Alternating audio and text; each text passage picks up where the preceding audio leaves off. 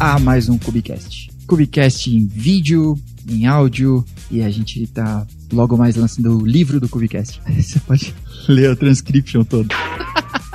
Aí eu quero ver, ó, já, já tô falando agora, que aí se o Flow fizer, vocês vão saber que todas as ideias deles são roubadas do Cubicast. Bom, eu sou o João Brito, seu host favorito do podcasts em Kubernetes em português, gravados em São Paulo, basicamente.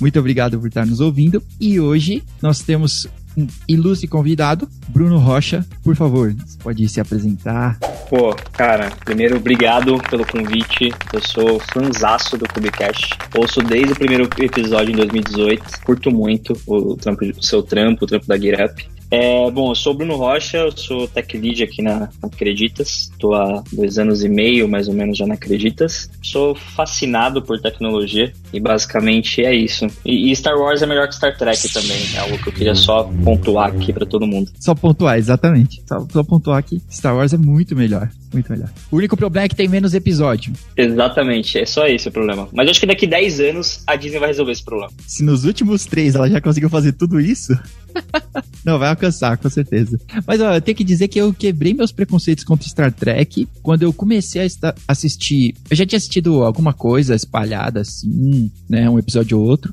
Mas quando eu assisti o Discovery, né? Star, Star Trek Discovery no Netflix, me motivou a assistir os mais antigos. Eu não gostei muito dessa que tem no. Acho que é no Prime, que tem o Picard. Sim. Que é só dele, assim, eu achei muito monótona. Mas as outras, as antigas, é bem legal ainda. A história dos caras é boa. Sempre tem uma ligação ou outra, sempre tem um questionamento. Então eu achei, achei legal. Achei legal. Acho que vale a pena. Mas Star Wars tá muito na frente. Os caras não pega. É, não, não deixa. É legal, mas não deixa de ser inferior, né? Acho que isso é importante a gente frisar aqui. Exatamente.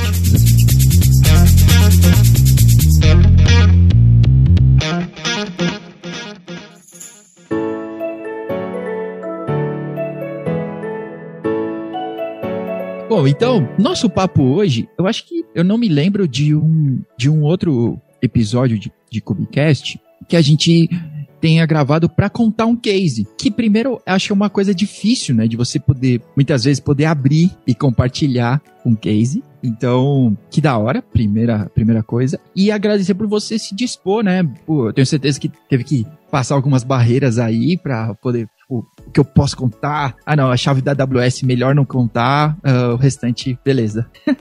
É AKG. Não, brincadeira. Isso. ah, a minha termina em 6H, sei lá. É sempre isso. Não, que da hora. Quem nunca comitou uma no Git, né? E recebeu um e-mail do Git logo em seguida. Quem nunca? Quem nunca? Sinta-se privilegiado de receber e-mail do Git e não de alguém sequestrando sua conta da AWS, né? Sim.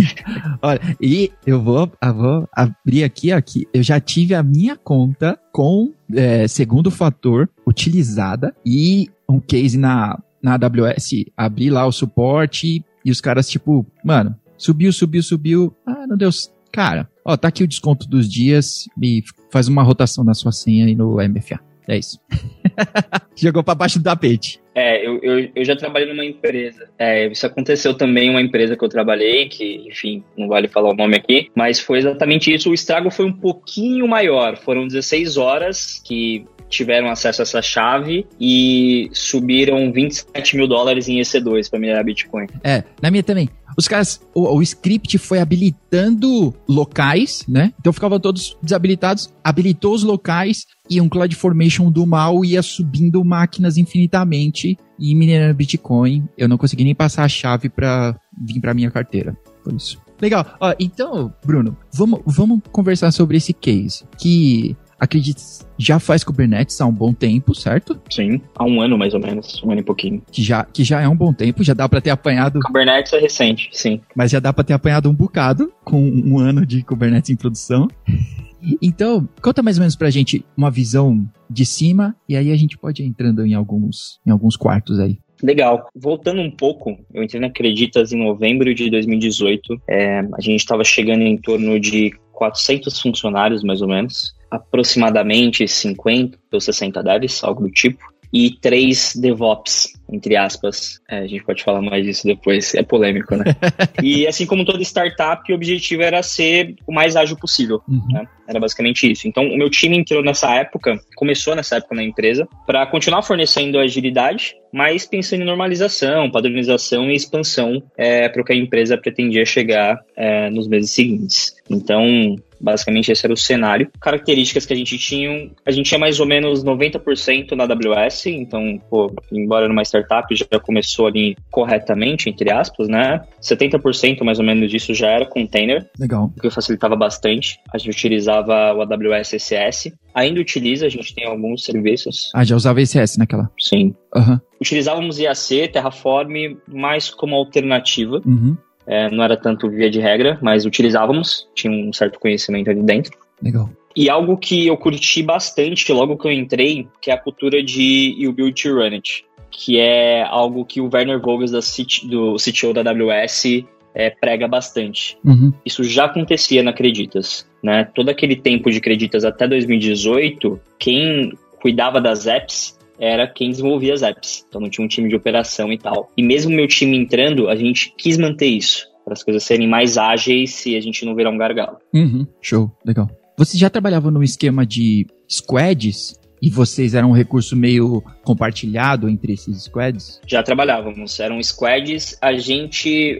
É o mesmo modelo de atualmente, a gente está expandindo isso, mas é o mesmo modelo atual, que é a gente faz parte de Tech Cross. Então, basicamente, a gente fornece serviço para os outros squads. Uhum. Não tem ninguém da gente nos squads. A gente fornece a nossa ajuda com tecnologia e a gente mesmo como suporte, sabe? Como consultoria, uhum. criando features para essas pessoas terem mais autonomia e flexibilidade no desenvolvimento. Ah, legal. Bom, então, como eu disse, a gente utilizava AWS CSS, AWS por default, mas, novamente, como uma startup não tinha tanto padrão, era basicamente ou dev tinha admin ou dev tinha read-only, duas contas ali, uma para POC, outra para staging prod, então, e tudo bem, funcionou assim, uhum. né? Não, não existe esse certo e errado, funcionou. A gente tinha um pouquinho de Lambda também, mas não fugia muito disso. Era esse feijãozinho com arroz que, que funcionava. E aí, quando meu time entrou, pensando até um pouco no modelo de evolução de DevOps, a gente estava na, naquele primeiro estágio né, do 5 de normalização. Então a gente precisava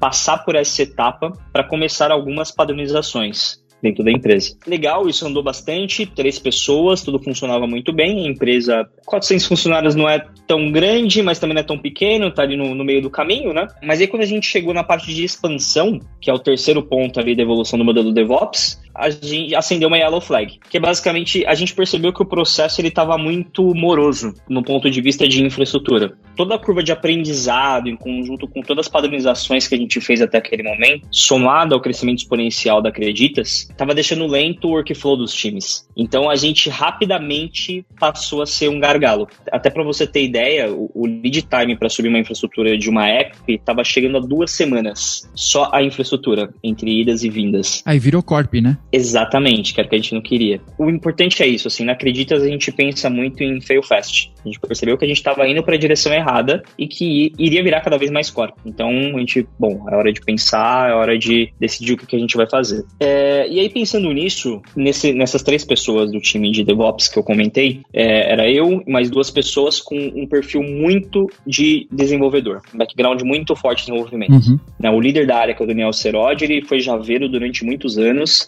e o outro rapaz, que eventualmente depois ele saiu da Creditas para empreender, que é o Eduardo Lípolis, ele também tinha um, um, perfil muito grande de desenvolvimento. Então, a gente sempre pensava muito em Dev Experience, né? Dois contra um ali, sempre pensando muito mais no lado de Dev do que no lado de Ops. e que bom, né? Que bom, porque todo mundo, todo mundo aprende com isso. E aí eu lembro que o Daniel Seródio, na época, ele fez uma, uma provocação que, bom, a gente precisa parar e pensar no propósito do time, uhum. né? o que, que a gente quer realmente fazer aqui dentro, é, no nome do time, mas isso é muito importante, até como um parêntese. A gente faz alguns benchmarks com algumas empresas, a gente vê muito isso, as pessoas muito preocupadas em dar nome para os times. Não, não sou DevOps, sou Ops, sou SRE, sou DevOps Engineering. A gente não estava preocupado com isso. A gente estava preocupado em ter um propósito. E a partir do propósito, a gente queria escolher um nome. Né? Porque é meio complicado você vender um nome para um time por buzzwords de mercado, enfim, acontece, é, independente de ser certo ou errado. e se funciona ou não, mas é muito complicado você atrair uma pessoa para a empresa, vender uma ideia baseada em um nome, e ela chega dentro da empresa e a função é totalmente diferente. Quantum Computing SR DevOps. E aí o cara chega e ele vai subir máquina no data center que é no andar de baixo. exatamente, exatamente. Eu, eu, já recebi vaga, você deve também ter recebido, analista de backup DevOps. Eu falei, bom, não sei o que é. Mas a AWS faz isso automaticamente pra gente. Acho que não precisaria desse cara. que bácula é esse, né? Que esse DevOps tá... que, Exatamente. Exatamente. E aí, bom, a gente precisava decidir isso, então o um propósito, o nome do time, e a gente tinha uma incógnita que era: é, a gente escala o time com pessoas ou a gente quer resolver problemas com tecnologia? Então, ficou esse, essa provocação no ar, a gente pensou durante algum tempo sobre isso, e em paralelo a isso, já existia um movimento muito grande de mercado de pensar em plataforma como produto. Então o Facebook já vinha fazendo isso, o Netflix vinha fazendo isso, algumas empresas, inclusive do Brasil, é, já vinham fazendo isso. É, então não era nada muito novo, mas era algo que estava funcionando. Onde a gente deixaria de ter um time, entre aspas, ops, é, e passaria a ter um time de plataforma, né, que é o comum de, de mercado. Inclusive, acho que até um parênteses, no, no State of DevOps Report de 2020, que acho que foi quando o Puppet fez sozinho dessa vez, acho que com o Circle CI, não foi mais com a Dora, porque a Dora foi vendida para o Google, e a SEO da Dora foi para o GitHub, enfim, não saiu 2020, só saiu do Puppet. É, se falou muito disso, de plataforma como produto. Então, já era algo, a gente pensou nisso um pouco atrás, mas já era algo como tendência de mercado, de fato, e a gente só validou essa ideia depois de pronto, né? Dentro desse parênteses, antes da gente fechar aqui, parênteses para quem gosta de JSON, né? Que é uma porcaria. Aproveitar aqui para falar mal. Então, dentro desse parênteses, que talvez a gente tenha deixado alguns sem fechar, você acha que a gente. Foi uma coisa que me veio, porque a gente já tinha há um tempo atrás aqueles analistas de middleware, lembra? Que eram os caras que estavam cuidando do SOA, era o cara que estava cuidando desse do middleware mesmo, né? Que, que parece que é meio que a mesma coisa, que a gente girou e voltamos na mesma, né? Que, que a gente não tá mais. Porque tinha os caras de infraestrutura, ficava lento, aí, aí tinha o cara aqui no meio e os devs. A gente rodou tudo isso, deu permissão para os devs, virou uma bagunça. Um abraço para os devs que tem admin. É, e aí voltamos para ter um, um middleware de novo. Porque no final das contas, tipo, os caras do data center é a AWS. E a gente está nesse meio de volta, né? Com Kubernetes, uh, alguma coisa, né? Que tem um Swarm que não está funcionando lá no meio, sei lá. Mas é, é mais ou menos isso. Você acha é, isso, sei lá, tô viajando de repente. Eu acho que sim, cara. Eu acho que alguma inspiração tem. Uhum. Eu acho que isso é óbvio. É, o, o, que eu via muito, eu trabalhei em um time que, era uma empresa bem tradicional, então tinha muito disso. E é uma empresa que trabalhava muito com WebLogic, por exemplo. Uhum. Mas que o que eu percebia naquele tempo, já, isso já me incomodava e, e até fazendo um paralelo, eu acho que era a dependência de pessoas. Eu percebia que as burocracias eram resolvidas com um profissional específico, que tinha aquele conhecimento, aquele domínio. Eu vejo muito nesse, nesse meio de seguir como plataforma algo como você resolvendo as burocracias com tecnologia. Acho que foi isso que falhou aqui. Exatamente, eu acho que sim. Porque, é que assim, os tempos eram outros também, né? sim. né? Do tipo, você fazer isso com a AWS, Kubernetes hoje é muito fácil, é muito simples, né? Sim. É, a gente falar de, de solução com tecnologia hoje tá mais simples, né? E esse middleware funcionar escalando tecnologia, pô, o cara não, só não ter que pegar o hack nas costas. Para quem carregou máquina para pôr no data center sabe a dor que é Hernia de disco, nossa, a minha hernia mandou um abraço. Porque, cara, você pegar a máquina de duas azus que fosse e encaixar no rack, cara, ou você tem um amigo, ou você vai morrer. É isso. Com segurança atrás de você, te olhando, né? Do tipo, deixa eu ver o que esse rapazinho tá fazendo. Isso, exatamente, né? então, tipo, ah, beleza. Eu, eu acho bem da hora. Então, agora tá funcionando na minha cabeça, né? Que a gente, de repente, voltou ao, ao middleware. Então, o Kubernetes é o novo WebLogic. Olha aí. Mas. Webernet. Isso, isso. O Cubilogic. Não, Cubilogic deve existir. Cubilogic. Cubilogic deve existir. Cubilogic deve existir. Vou procurar. Mas que agora a gente está fazendo, escalando tecnologia, né? A gente chama API da AWS, dos cloud providers, a gente chama API do próprio Kubernetes, do o CICD, tá plugando tudo isso. Então, não, legal, legal. Tá bom. Então chegamos no capítulo da plataforma. Legal. É que, bom, só para a gente fechar esse parênteses, em suma, é, é, a eficácia de escalar práticas de DevOps com equipe de plataforma interna. Então, é basicamente, se a gente for falar do, do State of DevOps Report 2020, em suma, é isso. Inclusive, uma dica, é, vale a leitura, assim, o conteúdo é muito, muito bom, e até pela abrangência que, ele, que eles têm, né, do, da quantidade de empresas que eles fazem essa pesquisa, vale muito é, ler a documentação, muito bom. Eu vou, eu vou colocar o link do State of DevOps né?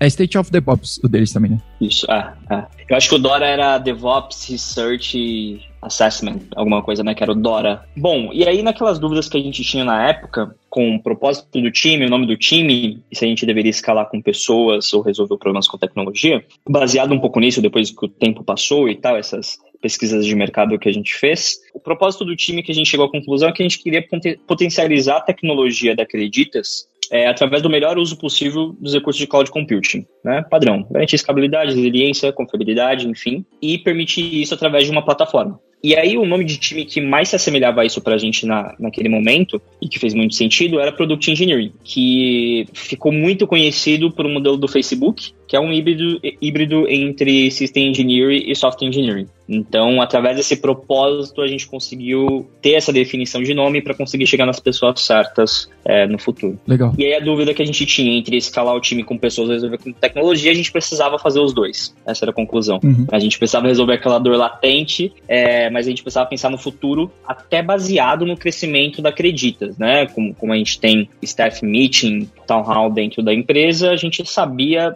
em números gerais aonde a empresa gostaria de chegar em determinado período de tempo, né? Então, ainda assim era válido. E, bom, meses depois, meados de 2009, a gente já estava com 800 funcionários em média. Então, a gente meio que dobrou em, sei lá, 8, 9 meses, 10 meses. Uhum. Eu estimo que eram em torno de 100 devs, 120, algo do tipo. É, e a gente já estava com 6 Product Engineers. Então, de 3 a gente passou para 6. E aí, todo aquele bottleneck que eu falei inicialmente, que era a parte de expansão, a gente conseguiu resolver isso, mitigar reduzindo a curva de aprendizado com documentação e automação. Feijão com arroz, o básico. É, e aí o, o, o lead time para subir infraestrutura, que era de duas semanas, passou a ser de três ou quatro dias. Você coloca mais gente, é óbvio que você consegue resolver. O difícil é acompanhar, né? A gente sabe, contratação é muito, muito, muito difícil. Se a gente for apostar nossas fichas em contratação, não escala. Não, tá ferrado. Contratar é muito difícil. Total, demais.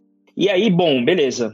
Normalização ok, padronização ok, expansão estamos conseguindo expandir. E aí, pensando no quarto e quinto item do DevOps, DevOps Evolution Model, que é automatizar a entrega de infraestrutura e tornar aquilo self-service, uhum. que é um pouco tópico, mas é o que toda empresa quer chegar, a gente precisava evoluir ainda mais a nossa plataforma. Então a gente já fazia o feijão com arroz com AWS, CSS, um pouquinho de Lambda, Circle CI, aquele básico de Terraform, mas a gente precisava expandir isso. Então foi que a gente pensou em reunir uma série de ferramentas que a gente já queria trazer para dentro da empresa, uma série de tecnologias, e a gente resolveu dar um nome para isso, que é o Nucleum. Então o Nucleum é a nossa plataforma dentro da Acreditas, é, que basicamente tudo é feito em cima da AWS, a, diferença é que agora a gente tinha padrões. Então, você sabe, como eu, assim, pessoas de infraestrutura, DevOps, Ops, tendem a querer refazer a roda sempre que possível. E aí, no nosso caso, pensando até em Dev Experience, a gente queria entender o que, que tinha de pronto já que a gente conseguisse é, se apoiar para não ter que gastar energia com coisas muito triviais. Então, bom, a AWS, por exemplo, a gente já pensou em AWS Landing Zone, em o Well Architected Framework, para a gente se basear nisso com a divisão de contas e como elas deveriam se comunicar. Legal. Pensando em Terraform, basicamente tudo deveria ser escrito via Terraform, então a gente não teria mais mão usada no console. E já pensando um pouco disso com automação desse Terraform, então é legal não ter mão usada, mas também é legal não ter o Terraform executando localmente, né? Então a gente já pensou em um modelo que hoje o mercado fala que é GitOps e tal, mas algo nesse sentido. A gente já tinha pretensão de ir para Kubernetes em meados de 2019. Então, como a gente já utilizava AWS, é, a gente fez algumas pesquisas e vimos que não fazia tanto sentido a gente subir o nosso próprio cluster. Por toda a curva que, que a gente precisava ter, curva de aprendizado, e pelo custo operacional, principalmente. Uhum. É, como a gente se definia como time de Product Engineering e não tinha um time de operações, acreditas? O dev que colocava a mão na massa com o Hubert Reddit. Então a gente resolveu seguir com o EKS, que na época não era tão bom e hoje tá muito melhor que antes, cara. Tá, tem Containers Roadmap aberto para todo mundo, então a gente consegue entender via GitHub o que, que a AWS está priorizando, o que, que não está, o que, que tem de debug, o que tem de feature, é bem legal. É, e aí nesse stack do núcleo, a gente também pensou em Service Mesh, a gente já utilizava Cons Connect com ECS, Prometheus Grafana, né, padrão. Pensando um pouco na stack de logs, a gente já tinha ideia, a gente utilizava um, um serviço bem específico de logs, chamado Rapid7, Log Anchors, mas era muito ruim. É SaaS? É SaaS. A nossa alternativa era CloudWatch Logs, que era tão ruim quanto a UX. Então, porra, não dava. a gente precisava pensar em algo um pouco diferente. ah, então, eu queria abrir um parênteses. Que log é sempre uma preocupação, ainda mais no ramo financeiro. Perdeu um abraço, mas também o volume também é, é uma preocupação, né? Demais. É, vocês têm muito? Vocês têm muito volume? Faz ideia mais ou menos? Eu não tenho muita ideia dos números agora para você, mas é são, são, são bastante, são bastante, porque a gente tem muito microserviço. Uhum, uhum. Então, pensando nessa nessa estrutura, a gente já pensou em uma estrutura de logs que fosse escalável, é, que não gerasse tanto é, problema operacional e que atendesse, né, o, o, o problema e resolvesse o problema sem custar uma fortuna. Sim. Então, até nesse sentido, a gente pensou inicialmente em seguir com uma stack LK tradicional, uhum. só que, meu, logs teste para grande volume de dados, se você não tem um time de operação ou você não tem uma automação realmente muito boa, você vai ter problema. Uhum. Elasticsearch, um abraço. Viu? Exatamente, exatamente. Então, o que a gente pensou foi o seguinte, até nessa stack de logs, nesse parênteses, bom, tinha o Factor Compliant, a app, então ela já mandava os logs para std out por default. A gente tinha um Fluent Beat, a ideia. É, esse Fluent Beat, ele faz put record para um Kinesis Stream. Como a gente está utilizando a AWS, a gente optou por, por Kinesis ao invés de Kafka, por exemplo. E aí a gente tem um Kinesis Firehose que faz get desses dados aqui no Kinesis Stream e faz put record no Elasticsearch. E, em paralelo, também faz put record no S3, para a gente manter o log lá caso ele, sei lá, por algum motivo não seja perdido. Uhum. E também tem uma dead letter que é enviada para o S3 caso a indexação falhou por qualquer motivo. Ah, tá bom. Então a gente tem esses três níveis até para garantir que esse log chegue em algum local. Uhum, uhum. É, e por último, um Kibaninha ali, que é a interface porra, 100 vezes melhor que um CloudWatch Logs, por exemplo. Legal. Então, o de log é isso e, cara, feijão com arroz, assim, do tipo uh, Ingress Controller, a gente decidiu partir pro Kong. Show. É, que é baseado em Nginx. E a gente já utilizava o Kong como API Gateway, a ideia era unificar. Hoje a gente tem mixed feelings com isso, então, mas ainda existe lá o Kong como Ingress. Amazon CNI não é, porra, de longe cara, tá muito aquém do que a gente gostaria, mas era o mais simples naquele momento. A gente falou, bom, legal, a gente tá montando toda essa infraestrutura, legal, e com calma, baby steps. Mas a gente já tá fazendo alguns testes com Calico e com Cilium. Eu ia te perguntar agora, se você... A minha primeira pergunta era, você citou Service Mesh, mas não, mas não deu o nome. ConsConnect. Ah, você, usa o ConsConnect ainda? Sim, a gente já utilizava com ECS porque a gente tinha ideia de ir para Kubernetes, uhum. mas não sabia quando. Tá. Então a gente falou, bom, a gente precisa de Service Mesh para utilizar Multot LS, é, para pensar em tracing, e aí para não ter nenhuma... O, o Istio é muito dependente ainda de Kubernetes, assim como o Linkerd, né? Uhum. Mas o ConsConnect era o modo mais fácil da gente conseguir ter isso em ECS e depois em, em Kubernetes. E aí quando você falou do CNI agora, era a minha próxima pergunta, né? Se se vocês já estão olhando para isso e o que que o que que você vai usar e por que vai ser cálico. Cara, pois é, a gente a gente tá testando muito, fazendo alguns testes, algumas POCs, a gente não tem nada endereçado ainda no, no backlog, mas a ideia é fazer essa alteração, essa aí do Amazon CNI, uhum. principalmente pelo controle que o Calico ou o próprio Cilium, o Calico principalmente, fornece pra gente, sabe? Então, até para resolver aquele famoso problema de você, com instance metadata, que você consegue obter algumas informações baseadas em metadata, e aí a solução que basicamente, sei lá, GKE, por exemplo, fala, ele tem uma documentação foda de como você resolver isso, e aí a AWS, a documentação é, ah, use IPTables aí, ou troca para Calico. Então... é, tipo, não faça com a gente. e um abraço. Exatamente.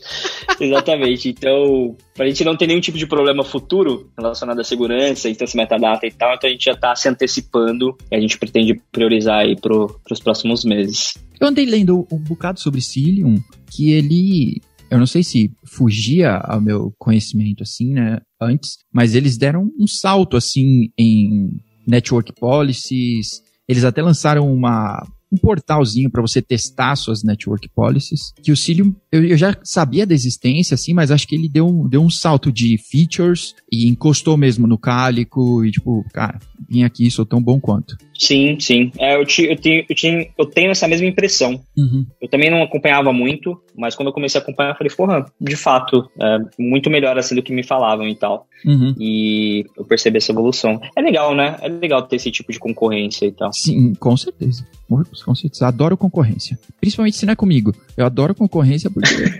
não, faz os caras andarem, né? Faz o cara, tipo, puta, se não tem concorrência, o cara faz o que ele quer, entrega as features que ele acha. E a concorrência vai, vai para os dois lados. Então, tipo, o cara que tá correndo atrás e o cara que não tá mais sozinho. Pra a gente ver a própria, continuando esse parênteses, no, dentro do mundo cloud, como que a AWS teve que se movimentar, porque antes, tipo, cloud era a AWS. E a AWS estava sozinha, isolada lá com seus 80% do mercado. Cara, agora Azure chegou com os dois pés na porta e Google tem meu apreço, né? Mas também tá lá na concorrência franca, né? Sim. Aberta, assim. Então, todos eles correm e, tipo, um lança aqui, o outro pá, copia, lança, entrega feature, faz os times de engenharia andarem, né? É, e até nesse parênteses, cara, tipo, quando eu comecei a trabalhar com a AWS, meados de 2011, 2012, o próprio console da AWS era uma porcaria. Existiam vendors que a função era vender automação e ter um console melhor de AWS.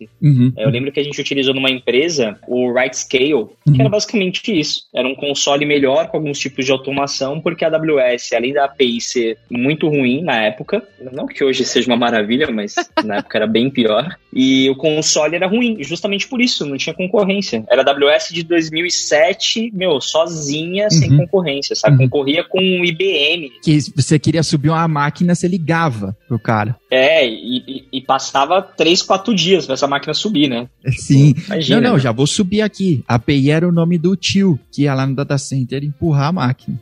Exatamente. E aí tem dev que reclama hoje de, porra, a AWS tá demorando, autoscaling, ó, três minutos, não subiu. Amigo, você não viveu. Não mundo de onde eu vim, querido.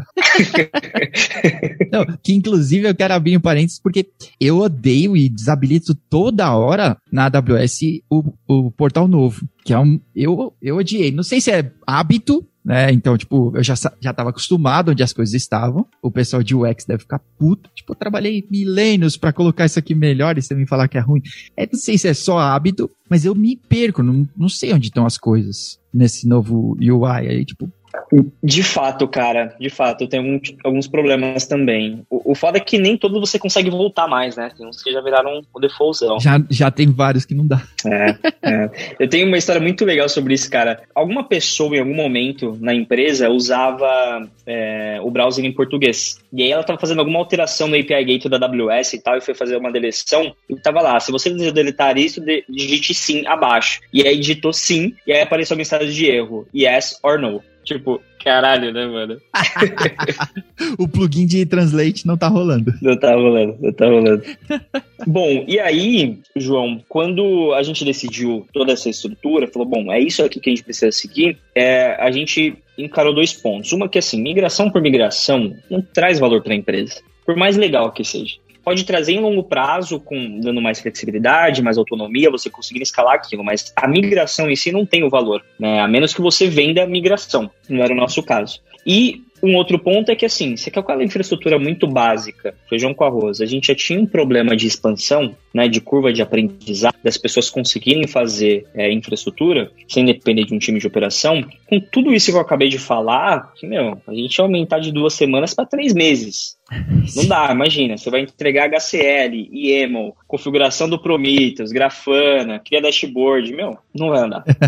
então, a gente falou, bom, beleza, essa infraestrutura que a gente quer chegar, essa arquitetura, mas a gente precisa pensar um pouco melhor em relação a isso. E aí que a gente resolveu criar uma CLI que se chama Creditas. Show. Wordplay, Wordplay, CLI, Creditas, a gente falou, bom, é isso. É, esse nome, ele, a gente nem sabia o que isso ia fazer ainda, mas esse nome já percorria Creditas por um bom tempo e a gente falou, bom, agora é o momento de usar antes que alguém utilize. que basicamente é uma ferramenta, uma CLI escrita em Golang, usando o framework Cobra padrão, onde nosso objetivo era eliminar a curva de aprendizado com relação à infraestrutura por parte do desenvolvedor e eliminar que fosse obrigatório a interação com a infraestrutura. Do tipo, lá no passado, a gente precisava, por mais que tivesse, a gente pensasse bastante em composition, abstraction, quando a gente entregava o Terraform para o dev, ele tinha que preencher algumas variáveis, ele tinha que entender o que é uma RN da AWS, é, ele tinha que ir atrás de informação. E a ideia era eliminar isso, a menos que o dev quisesse ter o contato com a infraestrutura. Um outro ponto também era diminuir o feedback loop e o lead time para subir uma app. Então isso para a gente era fundamental. Que a gente conseguisse também garantir os enforces de todos os times de tech cross, então production engineering, database engineering, data engineering, o próprio time de security, a gente conseguisse garantir esses enforces com tecnologia e não só com burocracia, sei lá, criando um Gmood, por exemplo, Sim. É, ou do tipo, essas 10 pessoas têm que revisar todos os PRs, né? Eu, eu vejo muito isso aí no mercado de, pô, a gente uhum. é muito ágil, não tem Gmood, mas aí o PR fica aberto por três semanas. Uhum. É... e a gente precisava garantir isso com tecnologia e o único critério que uma app precisava para utilizar o Cliditas é que ela fosse 12 factor compliant e só. Então, por mais que a gente hoje utilize Kotlin, a gente utilizava antes Ruby on Rails e agora Kotlin, a gente, se uma pessoa quisesse subir uma aplicação em Python, eventualmente um time de data science, por exemplo, é, ou uma aplicação em Golang, ainda assim era possível. Né? O Creditas é agnóstico à, à linguagem de programação. Então, esses eram nossos objetivos. É, bom, pensando nessa ideia, legal. Como que ficou tudo isso? Basicamente, a, a, gente pensava muito que o Cliditas, quando um dev chegasse na empresa, no primeiro dia, ele conseguisse fazer deploy de dev até produção sem depender de ninguém. E na sua segunda semana de empresa, ele conseguisse subir uma aplicação do zero até produção, seguindo a nossa stack default. Então, sei lá, uma aplicação em Kotlin, com SQS, S3, RDS, enfim toda essa stack um pouco mais tradicional. Em duas semanas, se ele conseguisse, de empresa, ele conseguisse subir isso sem depender de nenhum time de infraestrutura e de nenhuma curva de aprendizado com relação à infraestrutura. Uhum. Parecia muito utópico na época, baseado até na nossa experiência, mas era nisso que a gente vinha trabalhando. E isso funcionou. Então, basicamente assim, sendo extremamente visual. O Creditas, ele tem um Golden Path, que era basicamente alguns comandos que você precisa executar para que sua app, naquele modo default, é, fosse até produção. Então, basicamente é, você precisava se autenticar na AWS, tradicional, então a gente utilizava uma ferramenta terceira que a gente pretende integrar na, no Creditas, que é o AWS Vault. Inclusive, fica a minha dica, ao invés de, de guardar suas credentials, Access Key, Secret Key, no arquivo credentials lá da AWS, é, utiliza a AWS Vault, que ele utiliza basicamente o seu file Vault do, do seu computador, do Mac, do Linux, enfim. Uhum. Então, a AWS Vault para se autenticar na, na, AWS e a gente utilizava, basicamente, o dev ele precisava executar dois comandos localmente. Cliditas Login, que ele basicamente só tem, autenticava no Kube, né, gerava lá o ponto .kube config, daquele environment em específico, né, dev, staging, prod, enfim. E o Cliditas Init, que era basicamente ele executava isso na primeira vez quando ele fosse inicializar a app dele. Então, o init ele fazia a criação do ECR, que é o que a gente utiliza como registry, o namespace, então a gente divide as apps hoje por namespace, uh, e gerava o arquivo circleci.config, é, com todas as configurações, ele só precisava alterar os jobs de teste obviamente. Então, todo o restante a gente encapsulava dentro do Creditas. Git add, commit, push e o CI fazia todo o restante. Que era basicamente o CI utilizava o próprio Creditas, então Creditas build, push, deploy. E a gente construiu no futuro é, o Creditas DLC, pensando em videogame, de fato. Uhum. Bom, tenho algo que minha aplicação não atende o que vocês estão fornecendo, né? Ao invés de Postgres, eu quero um MongoDB, por exemplo. A gente utilizou o Creditas DLC, que basicamente utiliza templates de Terraform, onde o dev, ele dita o, o, o DLC que ele precisa, MongoDB, por exemplo, e é criado um MongoDB para ele. É criado um arquivo, esse arquivo é executado no CI, e que é executado no Kube, e cria aquele MongoDB baseado no nome que ele deseja, enfim. É, a gente tem um Service Discover baseado no nome da app, nome do repositório, enfim. Uhum. Então, a gente criou esse Clitus DLC para dar essa autonomia. A gente está estendendo bastante o Clitus DLC, é o objetivo. Que aí esse, esse entra naquele fluxo que é, tipo, o cara pediu, a gente vai entender estudar, criar, e aí a gente colocou lá na lojinha, né? Do Cliditas, DLCs, e aí beleza. É exatamente isso. E, e vai aumentando os poderes. Exato, essa era a ideia. Assim, a gente não queria resolver todos os problemas de uma vez só, porque não vai dar certo. Sim. Então a ideia é, vamos construir, vamos atender o maior número de pessoas primeiro, e a gente cria um movimento inner source dentro da empresa. Então, ah, eu quero a DLC de S3, uhum. porque não tem no Cliditas. Legal, você vai abrir uma issue no GitHub daquele projeto, a gente vai discutir em cima dessa issue, aceito essa issue, legal. A gente vai criar o PR e vai lançar isso como um feature do Eucliditas. Legal. Então, e, e, tem funcionado muito bem, sabe? Esse feedback do tipo, ah, eu não posso migrar para o Eucliditas porque para o núcleo, uhum. porque não tem isso, não tem aquilo. Embora a gente ainda dê flexibilidade com Terraform, enfim, se o Dev quiser, eles preferem utilizar o DLC, né? Dev não quer ficar, porra, escrevendo Terraform por exemplo. Então, cara, tem funcionado bastante, assim. Uhum. É, a gente está recebendo bons feedbacks com relação a isso. Legal. E aí, até um, um, algo que a gente. Com essa cultura de build to run it, que parece é, mil maravilhas, quando você dá muita autonomia para o dev, você tem o ônus e o bônus disso, né? Então, se a gente pensava em CI/CD, tinha Squad, por exemplo, que fazia o melhor CI/CD que você já viu na vida. Tipo, incrível. E tinha Squad que fazia deploy em produção, diretão mesmo. E é isso.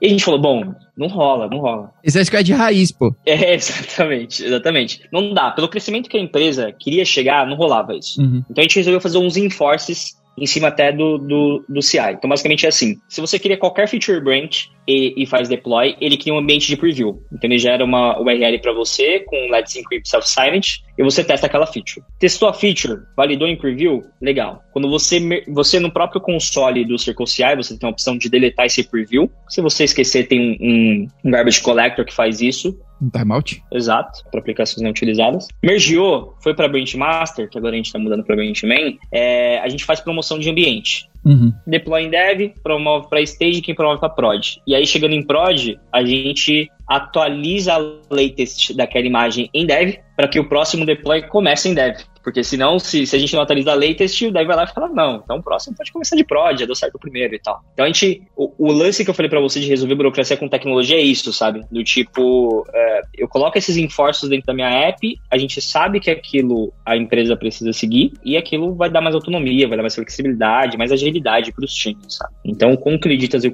e o Núcleo, a gente pensou muito nisso. Resolver burocracia com tecnologia, não o contrário. Legal.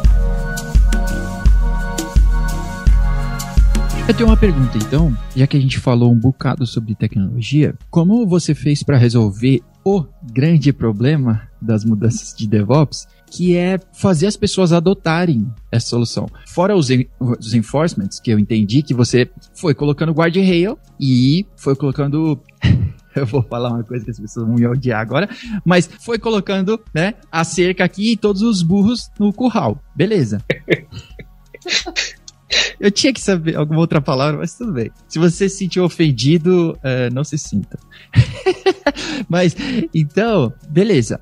Mas como você fez, porque eu, eu, eu entendo que, a, que acredita-se, conheço um pessoal daí, que vocês não têm a cultura do top-down, não tem a cultura do que alguém veio de gravata um dia e mandou no e-mail o que, é que todo mundo tem que fazer. A partir de hoje, é assim que todo mundo faz. Né? Então, como você, como você conseguiu não ser o cara que faz isso, mas também ao mesmo tempo ser o cara que, olha pessoal, é dessa forma agora. E aí? Cara, ótimo ponto, assim. De fato, a gente não tem essa cultura top-down desde sempre. Isso é ótimo pela agilidade, uhum. mas a gente acaba colhendo os frutos disso até hoje, né? Do tipo, é, eventualmente alguma decisão que foi tomada no passado acaba gerando um débito técnico, vira um legado e a gente tem que lidar com esse legado. Então existe o ônus disso também, né? Mas eu acho que de forma geral é algo extremamente positivo. E eu acho isso foi muito orgânico dentro da Acreditas, porque como a Acreditas passou um bom tempo sem um time de operações, entre aspas, é, só os times de movimento, já tinha essa cultura. Então tem pessoas na Acreditas que estão há 5, 6 anos na empresa e estão lá até hoje. Então essas pessoas têm é, muita influência dentro da empresa. Então é, ninguém queria é, quebrar esse modelo. E quando a gente entrou e a gente começou a gerar padronização e consequentemente gargalo, ficou ainda mais claro que bom, a gente não quer um time de DevOps, a gente quer ter mais autonomia, flexibilidade e seguir o padrão dessa galera, forces, guardrails, enfim. Então, é, e, e, desde sempre é, existia por parte da diretoria a ideia de, de, que cultura DevOps. A gente não quer um time de DevOps. Então a gente Show. não quer ter uma pessoa fazendo deploy à meia-noite de quinta-feira. A gente não quer uma pessoa de operações sendo acordada no fim de semana para subir uma app. Uhum. Quem cuida disso é o dev. Só que é muito foda eu chegar pro dev e falar: aprende tudo isso aqui de tecnologia para manter sua app. Porque falar, bom, eu quero codar, pô. Eu quero pensar no negócio. Eu não quero pensar em infraestrutura. E também me cobram para isso, né? Exatamente, exatamente. Então, a ideia da cultura DevOps era essa: vai ter um time que vai fornecer essa flexibilidade e autonomia com tecnologia para vocês. Legal. E vocês fazem o que vocês quiserem, e não necessitando dessa curva de aprendizado gigantesca. Então, isso foi um processo bem natural, é, e conforme a empresa foi crescendo, foi se disseminando de modo orgânico sabe? Hoje nem se discute mais isso, do tipo, ah, um time de DevOps, time de operação, não existe mais isso. Obviamente, para cada onboarding você tem que dar aquela introdução, como a gente trabalha, porque é um pouco diferente do mercado, mas é algo extremamente positivo, assim, os times é, gostam disso, sabe? Os times cobram mais autonomia, os times cobram mais por tecnologia e gera esse ambiente saudável, inner source de fato, sabe? Do tipo, não é a plataforma de Product Engineer, é a plataforma da empresa. Eu vou lá, eu vou abrir um pull request, sabe? Eu vou lá e vou alterar essa documentação nessa linha. Acaba gerando isso, sabe? Então é bem positivo. E deu essa liberdade também para vocês, talvez não a liberdade, mas talvez esse tempo, talvez o tempo livre, né, para vocês conseguirem dar vazão para essas coisas. Porque senão a gente fica correndo atrás do rabo de, tipo, é, eu não vou conseguir. Puta, eu preciso colocar essa feature da hora aqui, mas eu preciso também levantar uma infra para os caras que precisam entregar amanhã. Exatamente. Então, tipo, você fica sempre preso nesse nesse nessa roda, né? E não consegue ir pro próximo. E todo mundo fica, né? Se você dá mais liberdade pro dev, ele passa a ter mais flexibilidade, uhum. você também tem mais tempo para fazer os trampos mais nobres, aquilo que você realmente quer fazer. Sim. Porra, eu quero falar de Muto TLS, sabe? Eu quero falar de Service Mesh, eu não quero falar de, pô, restart o Apache aí para mim. é, é isso. Uhum. Então todo mundo ganha nisso, win-win sempre, sabe? Da hora, da hora. E você, você disse que tem mais ou menos um. Quer dizer, 2019 tinha mais ou menos uns 100 desenvolvedores, né? Sim. Hoje já, já dobraram de novo? Cara, hoje, é, eu olhei o canal de tecnologia antes de começar aqui, a gente tem 463 pessoas. Só o canal de tecnologia. Então eu estimo que umas 300 e poucos são desenvolvedores. Da hora. Pessoas desenvolvedoras. E a gente a gente estava em torno de 800 funcionários nessa época que eu te falei, uhum. de 2020 para 2021, a gente está passando de 2 mil nesse momento. Que legal, cara, que legal. Tá bem grande já.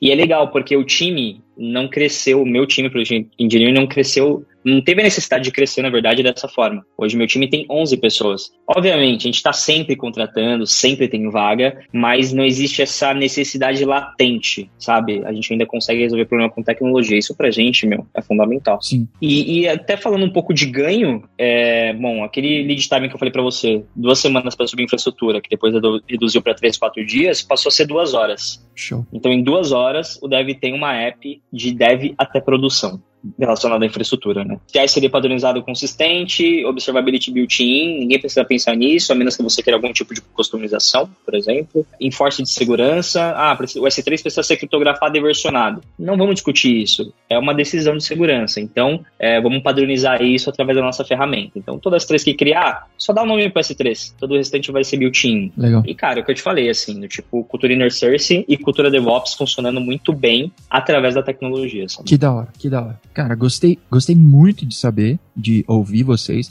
Acho que todo mundo que tá, que tá ouvindo Bom, quem não trabalha num, num, num lugar assim tá chateado, né? É, mas acho, acho que quem não trabalha tá tentando construir isso, né? Acho que tá nesse, nesse rumo, né? É lógico que Acreditas tinha um, um certo greenfield, né, para construir, que é que você não tem um legado de tipo um banco, né, que o cara tem eu quero construir uma aplicação em Node aqui, mas eu tenho um data center inteiro para carregar aqui, né? É, então, eu entendo que tem umas dificuldades né, a mais. Uh, mas eu gostei muito do, do case de vocês, porque é, vocês conseguiram ir aplicando essas coisas com tecnologia, né? Coisas que a gente vê muitas empresas com pensamento tradicional que ele quer aplicar isso com iTunes. Chega, minha úlcera ataca, né?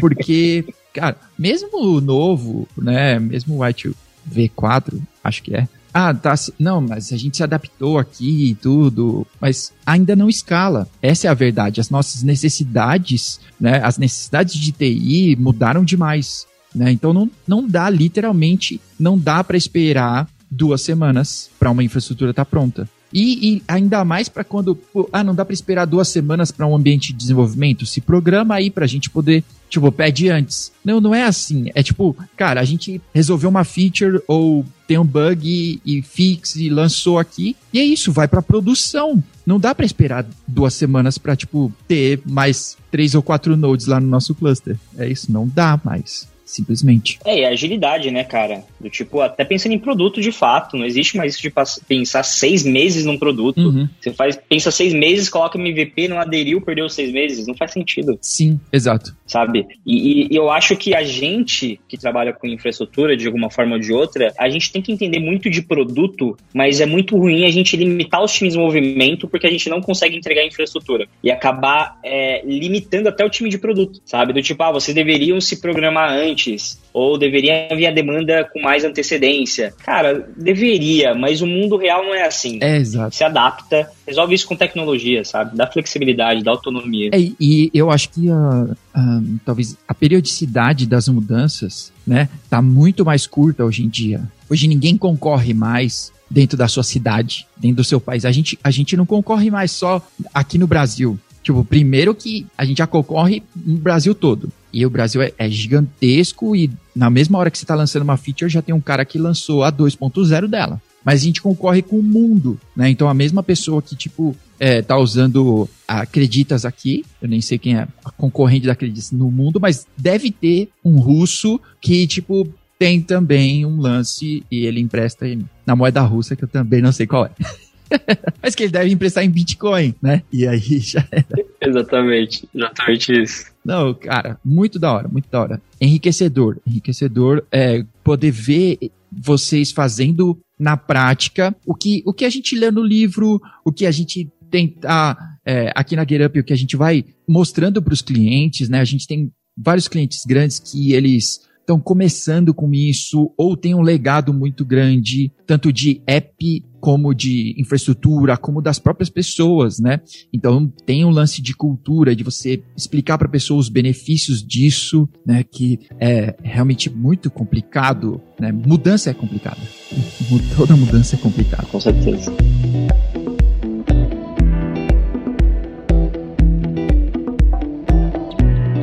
Bruno, recomendações da semana. Convidado primeiro. Legal. É, primeiro, acho que um recado. Uhum. A gente está contratando. E quem não tá, mas a gente também tá. Legal, show. Cara, vagas.creditas.com.br. Tem vaga no Brasil, tem vaga no México, tem vaga na Espanha, tem muita vaga. Eu, eu não canso de falar, assim, menos, mesmo depois de dois anos e meio, é, eu trabalho há 12 anos na área o quão a empresa é maravilhosa, sabe? É, Acreditas é uma empresa humanizada que traz diariamente segurança psicológica é, dentro da empresa. Isso em tempos de pandemia que a gente está tá vivendo atualmente, é fundamental, né? Você não se preocupar com, pô, se você vai ter seu salário amanhã ou não, se você vai ser demitido, se você pode é, criticar ou eventualmente dar um feedback para o seu líder ou seu liderado, por exemplo. Então, essa sanidade mental, é, além de tudo que eu falei com tecnologia, é, é o, o porquê eu recomendo a empresa, sabe? O porquê eu venho curtindo, assim. Legal. Então, acho que isso tem que ser muito valorizado e a gente faz isso muito bem, muito bem mesmo. Legal. E, cara, uma dica é de um documentário. Eu, eu curto muito esporte, então meu documentário é relacionado a isso, que é um documentário da Netflix, que é o Rising Phoenix que é basicamente é um, é um, documentário que saiu em agosto do ano passado, que fala sobre o esporte paralímpico. É, por mais que tenha toda uma relação com esporte, com Olimpíadas, inclusive fala das Olimpíadas do Rio e o impacto que teve nos esportes paralímpicos, que eu gosto é o exemplo de persistência e perseverança, sabe? Do tipo, de você olhar aquilo e falar, cara, é, é isso, sabe? Eu tô reclamando aqui porque meu, meu pod não sobe, mas olha o que essa pessoa tá fazendo, sabe? Sem uma perna, sem um braço, e aí você vai entender o histórico que fala muito, do tipo, pô, uma pessoa que ela simplesmente nasceu sem os braços, ponto. E a outra, na verdade, que tá vivendo uma guerra na África que cortaram o braço dessa pessoa quando era criança, por exemplo, e mataram o pai na frente e tal. Então, é uma história muito foda. Eu acho que é legal. Acho que pra gente entender qual que é o nosso, os nossos privilégios e reconhecer isso diariamente, sabe? Então, recomendo muito Rising Phoenix na Netflix. Que legal, cara. Oh, oh, eu, eu sou um aspirante a ciclista. Eu também. Ó, oh, que da hora. Um abraço pro Diogo que me incentiva. É, mas que é, tem uns caras na ciclovia aqui em São Paulo que eles estão andando com aquela bike que é adaptada, né? Que o cara pedala com as mãos. Handbike. Handbike. E, cara, primeiro que a bike é muito da hora né? Tem um cara que ele tem, tipo, aquelas antenas de, tipo, rádio amador, sabe? E, e, tem uma bandeirinha do, do Brasil. Eu acho muito da hora. E, puta, às vezes eu, eu fico frustrado, me sinto, me sinto mal, assim, e tipo, hoje eu, hoje eu levantei e pedalei e vi o cara. Mas nos dias que eu não vou, eu me sinto muito mal e tipo, nossa, João, você é um completo de um incompetente. Porque tudo tá muito fácil, né? Eu, eu moro perto da ciclovia, eu já tenho a bike. É, que mais? Você quer que alguém pedale para você? É só isso, né? Exatamente isso, cara. E eu lembro que até eu conversei com uma dessas pessoas. Eu também sou ciclista, curto muito bicicleta. Inclusive, eu também moro perto da ciclovia. Então, acho que a gente já se trombou algumas vezes. Oh, vamos marcar não, um. De capacete, óculos e máscara não dá pra ver, né? Exatamente. São todas versões das pessoas. Exato, cara. E eu conversei com uma dessas pessoas em um café, eu não lembro muito bem o histórico, mas ela tava falando, era dezembro de 2019, e ela, essa pessoa tava comentando que ela percorreu 27 mil quilômetros no ano. Meu Deus! Cara, é um absurdo, um absurdo, um absurdo. Então, isso, sabe, respeito do fundo do coração, assim. Uhum. Que da hora, que da hora. É, a minha recomendação também, também da Netflix, que é um documentário sobre a 14 emenda. Então, é um documentário sobre a, a relação do racismo, do negro, da legislação ali nos Estados Unidos, né? Achei bem legal, relevante, assim, é, pra gente assistir, conhecer um pouco da história, porque normalmente a história é contada pelo vencedor e é contada do jeito que ele quer. Né? E normalmente ela é registrada depois que o cara morreu e tudo. Então, morreu, todo mundo virou santo. E aí para a história venerar essas pessoas é muito fácil, né? Mas aí quando você começa a revirar um pouco e dar uma olhada, então eu acho legal porque ela, ela dá um pouco dessa visão, o que já é muito legal para a gente poder ter um, um, outro panorama, né? Que não é a história branca contada na escola, né? Já é um pouco de uma, de uma outra perspectiva que a gente, que eu acho como humanidade, assim, a gente tem olhado um pouco mais para isso, da história toda que foi apagada. Então, essa parte já é da hora, eu imagino se a gente pudesse ver a história de verdade, sabe? Tipo, todos os aspectos, né? Eu sempre escutei dizer que existem sempre dois lados, três lados da história, é o seu, o meu e o certo. Então, se a gente pudesse ver toda a história mesmo, acho que seria muito mais da hora, enriquecedor mesmo, né? Não só ah, o vencedor contou a história, né? Parabéns, você já venceu, já matou a galera. Ainda vai esconder essa parte da história? Sim, sim. Porra, ótimo ponto. Legal. Que da hora, que da hora. Cara, mais uma vez, muito obrigado pelo seu tempo, muito obrigado por compartilhar com a gente, tá? Obrigado mesmo por ter participado aqui, cara. Cara, imagina, a honra é toda minha. De novo, sou fã desse podcast, curto pra caralho. E tá aqui hoje falando com você tá sendo incrível. Muito bom mesmo. Obrigado, eu. Valeu, valeu, cara. Um abraço pro David Bowie também, que tá mandando a gente terminar. Pedindo silêncio. Isso, exatamente. Então, vamos ao silêncio. Muito obrigado, cara. Até, até a próxima. Obrigado a você, cara. Até a próxima. Valeu. Valeu.